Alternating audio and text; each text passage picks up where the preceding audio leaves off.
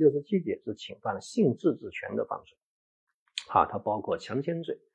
啊，强制猥亵、猥亵儿童和负有照顾职责人员性侵罪。那么首先是二百三十六条的强奸罪，啊，它是暴力胁迫或其他手段强奸妇女，基本刑是三年以上十年以下有期徒刑。如果有六种加重情节，可以处十年以上有期徒刑、无期徒刑直至死刑。所以在客观方面，他必须要违背妇女意愿啊，使用暴力胁迫或其他方法强行与女方发生关系啊。这里的违背妇女意愿，它其实就是不同意的问题啊。因为违背妇女意愿啊，它其实具有心理学的意义啊。所以为什么很多案件判断不出，就是大家陷入心理学没有意义的纠缠啊。所以我们还是要使用法律上的规范性术语，做一个法律上的分析啊，也就不同意。啊，因为很多东西都违背意愿啊！大家觉得性工作者接客，因为生活所迫接客，难道没有违背意愿吗？我看好像也是违背意愿啊。张三的老公啊，这个生病啊，医生给他治好了。张三提了一篮子鸡蛋去感谢医生，医生笑了一下，说：“我还缺鸡蛋吗？如果你真的想感谢我，来点实际的。”女的说：“那我到底怎么感谢你啊？”医生说：“寡人好色，寡人有疾，对吧？”啊，所以没办法啊，这个妇女就同意了啊。同意完之后，一把鼻涕一把泪，说。啊，下不为例啊，没办法，这个我感谢你，只此一次，下不为例。那么你说违背妇女意愿没有？好像也违背了。但在这些案件中，在法律上，我们认为是同意还是不同意的？在规范上，其实它都是同意，那因此就不构成啊强奸罪。所以这里的违背妇女意愿，我们希望通过法律上的不同意这个概念来进行理解啊。那如何判断这个不同意呢？就是看暴力胁迫或其他方法是否使人不能反抗、不知反抗和不敢反抗，足以压制一般人反抗啊。站在一般妇女的角度来看，是否足以压制一般人反抗啊？不是站在男生的角度啊，是站在女生的角度啊。因为强奸罪的被害人是女性，所以必须站在女性的角度来开启啊这个不同意的理解。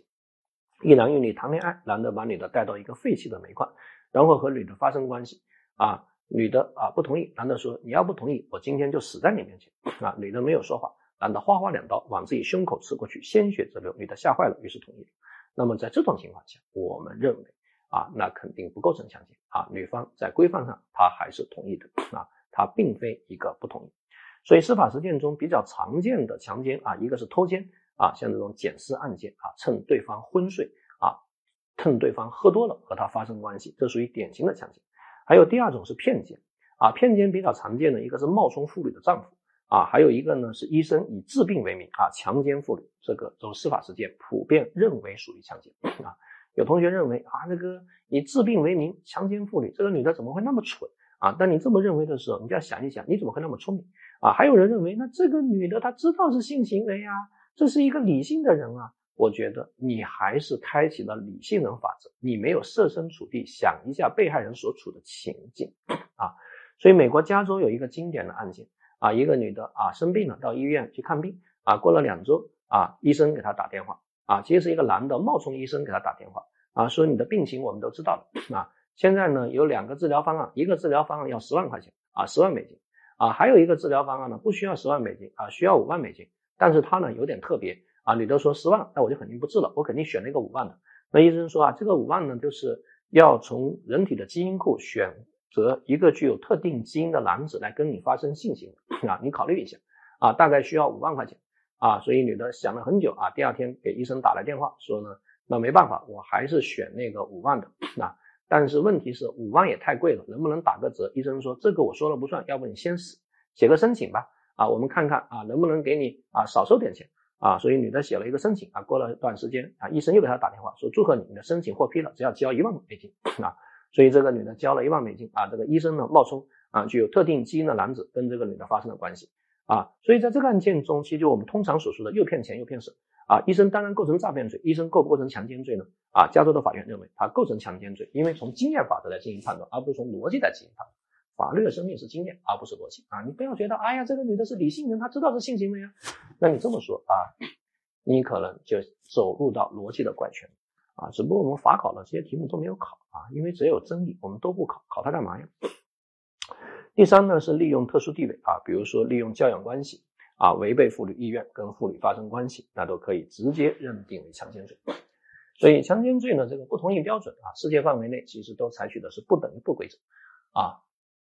呃，在女方正常的情况下，采取的是不等于不规则，只要女方说不，那我们就要尊重她语言上说不的权利。啊，如果一个男的真诚的认为女的说不只是半推半就啊，那你必须要为你的错误来付出代价啊，必须要为你的错误啊来付出代价。我们必须要尊重啊，女方是一个理性的人。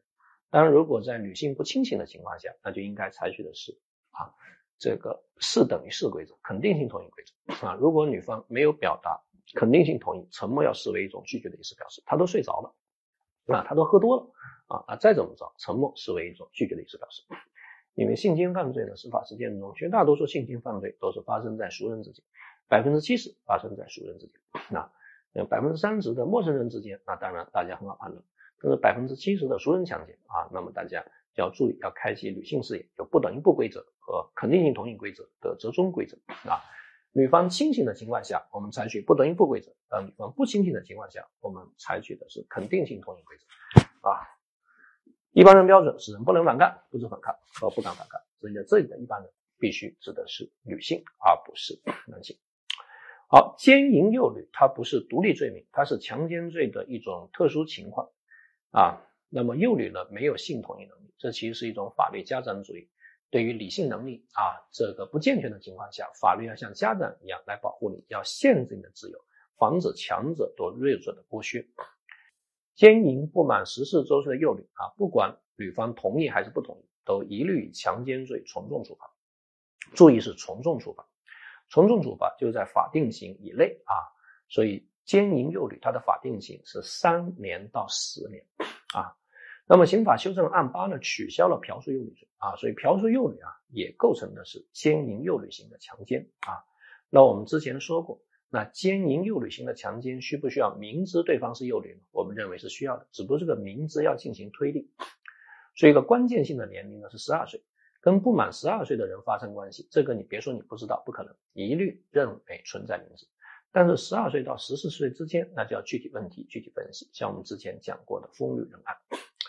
好，行为主体呢是已满十四岁，具有辨认或控制能力的自然人。啊，通常是男性，那要注意，强奸是一种暴力性犯罪，所以女性也可以实施暴力行为，因此可以成立本罪的啊实行犯，也可以成立本罪的间接正犯。强奸罪的免责事由，就是我们通常所说的两小无猜的辩护理由，或者青梅竹马的辩护理由，或者罗密欧辩护理由啊，因为强奸罪的啊这个年啊责任年龄。啊，十四到十六相对刑事责任能力人对强奸罪是承担刑事责任的。那所以一个十五岁的孩子跟一个十三岁的少女两人谈恋爱啊，偶尔发生关系，那在这种情况下呢，我们一般不认为是犯罪啊，因为大家知道奸淫幼女啊，它是法律家长主义，那通常呢是为了啊防止男性对幼女的一种性剥削。啊，所以要限制幼女的性自由，因为如果你的自由不受限制的话，一定会导致强者对弱者的剥削。但是在这个十五岁跟十三岁的啊两人发生关系中，你说谁利用谁，其实都不好说的啊。两个人也都没有利用，因为都是小孩嘛啊，这个所以大家都知道啊，那就没有必要以犯罪论处。当然，如果十五岁的孩子啊用酒把十三岁的幼女给灌醉，然后实施啊，那很明显。可以直接啊以强奸论处啊强奸论处。好，强奸罪的既未遂标准啊，大家看一下啊，这个如果是成年妇女和幼女，它是不一样的啊，所以一定要注意，如果是幼女啊，她只要性器官有接触啊，那就一律理解为强奸的既遂。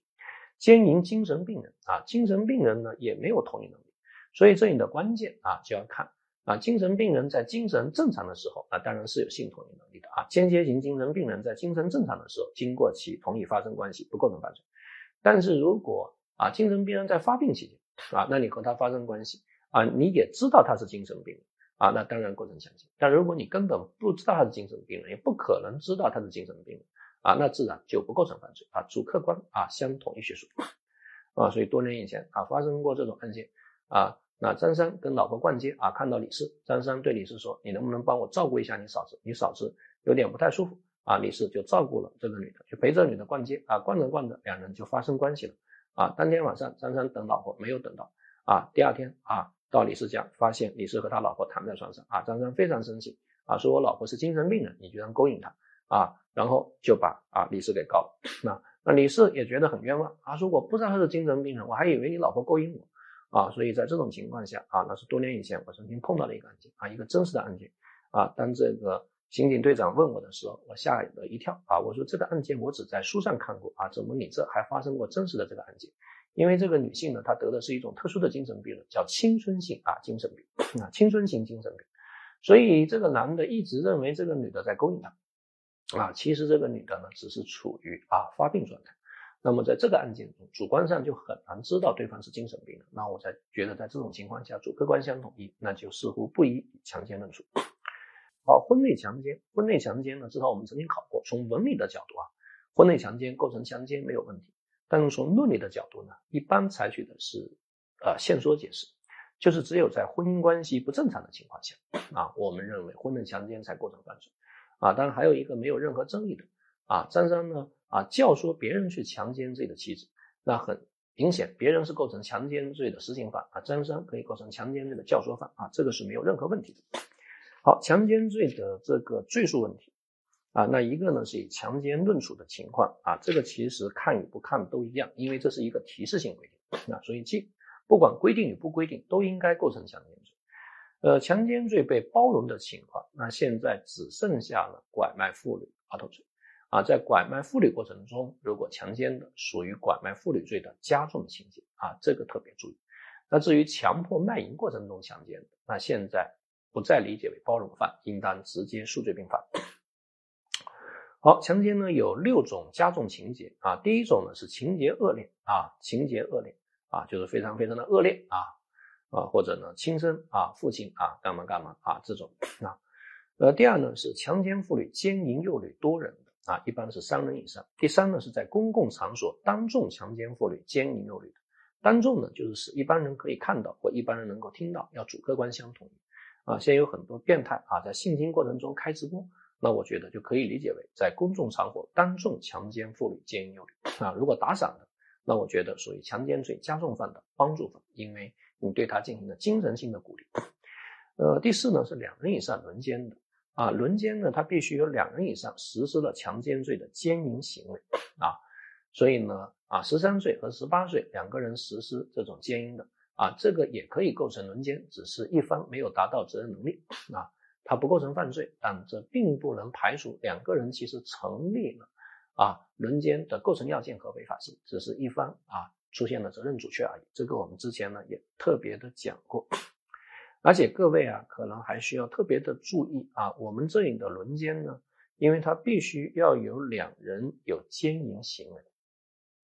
所以这就意味着在轮奸中基本上很难出现犯罪终止的现象啊。三个人呢准备啊迷奸啊一个女的，然后在女的衣服啊在女的啊这个饮料里下药，等女生。昏迷之后呢，三个人把女的带到宾馆啊，准备剥衣服的时候呢，女方醒来了，大叫一声：“你们要干嘛？”会遭报应的。三个人吓坏了啊，然后跑了啊。那么在这种情况中呢，他肯定是终止没有问题，但那是普通型强奸的终止还是轮奸的终止呢？啊，我们理解为属于普通型强奸的终止，因为轮奸呢必须要有两人或两人以上实施奸淫行为 啊，所以这就理解为普通型强奸的终止。但这属于造成损害结果的终止，还是没有造成损害结果的终止呢？所以我们之前讲过，如果你把女方的衣服脱了下来，已经达到了强制猥亵的程度啊，那其实就属于造成损害结果的终止啊。那我们再来看一下例案啊，再来看一下例案。如果甲、乙、丙三人试图迷奸女士，甲、乙开始实施，实施完了啊，第三个人实施啊，第三个人结果发现这个人是他同学，所以不好意思放弃了。那其实三个人呢，都成立强奸罪的共同犯罪。而且属于轮奸的共同犯罪，只是第三个人属于轮奸的帮助犯啊。所以再次提醒各位啊，轮奸一般来说是没有犯罪终止的。然后我还想提醒各位注意，刑法修正案十一增加的一个加重情节，就是奸淫不满十周岁的幼女啊。在这种情况下，他没有认识错误作为辩护理由，因为不可能啊，十岁的孩子一看就看得出来啊。所以这是十年以上有期徒刑、无期徒刑直至死刑，或者呢造成幼女伤害。啊，这个幼女可以是十岁，也可以十四岁，就是不满十四岁的幼女，只要你跟她发生关系啊，造成了幼女伤害，啊，这个伤害只要是轻伤啊就可以了，并不需要是重伤，啊，因为特殊的生理结构啊导致啊你这个很容易造成轻伤的，那只要造成轻伤就是十年以上有期徒刑，那无期徒刑直至死刑。最后呢是致使被害人重伤死亡或造成其他严重后果。造成被害人重伤死亡，那应该是性行为本身导致对方重伤或死亡。对重伤死亡的心态可以是故意，也可以是过失。啊，有人在实施性侵过程中啊，因为性侵啊，那么导致对方窒息，这个可以直接理解为啊性侵致人死亡。那造成其他严重后果啊，这通常包括精神失常或者怀孕啊等等情况。所以我认为啊，它其实也是包括自杀的。因为导致对方精神失常啊，都属于造成严重后果。那么因为精神失常而去自杀，如果不认为属于严重后果，这是不公平的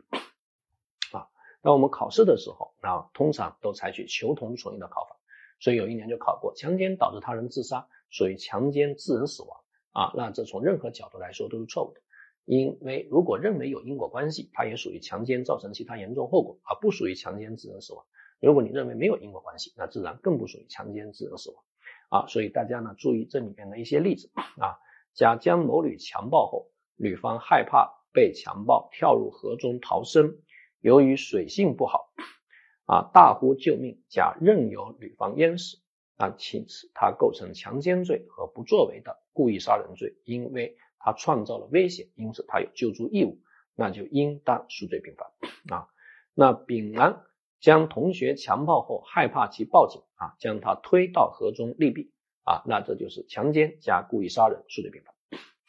好，刑法修正案十一增加了一个新罪，叫负有照顾职责人员性侵罪啊，这其实是一种滥用信任地位性的犯罪，所以我们刑法修正案适度的提高了强奸罪的性同意年啊，因为当前的情况就是有很多少女啊，身体发育成熟，但心理没有发育成熟。所以很容易受到啊成年男子的剥削，尤其当这些成年男子跟这些女的有特殊的信任地位啊，像这个房思琪的初恋乐园，那么这不是叫美好的校园爱情，这就丑陋的啊剥削，把对方给物化了。所以我们增加了这样一种犯罪。如果对于少女，就十四周岁不满十六周岁的未成年女性啊，负有啊监护、收养、看护、教育、医疗等特殊职责的人。啊，那其实你们之间的同意，它在法律上不能理解为同意，因为是对弱势群体的一种剥削啊，一种剥削啊。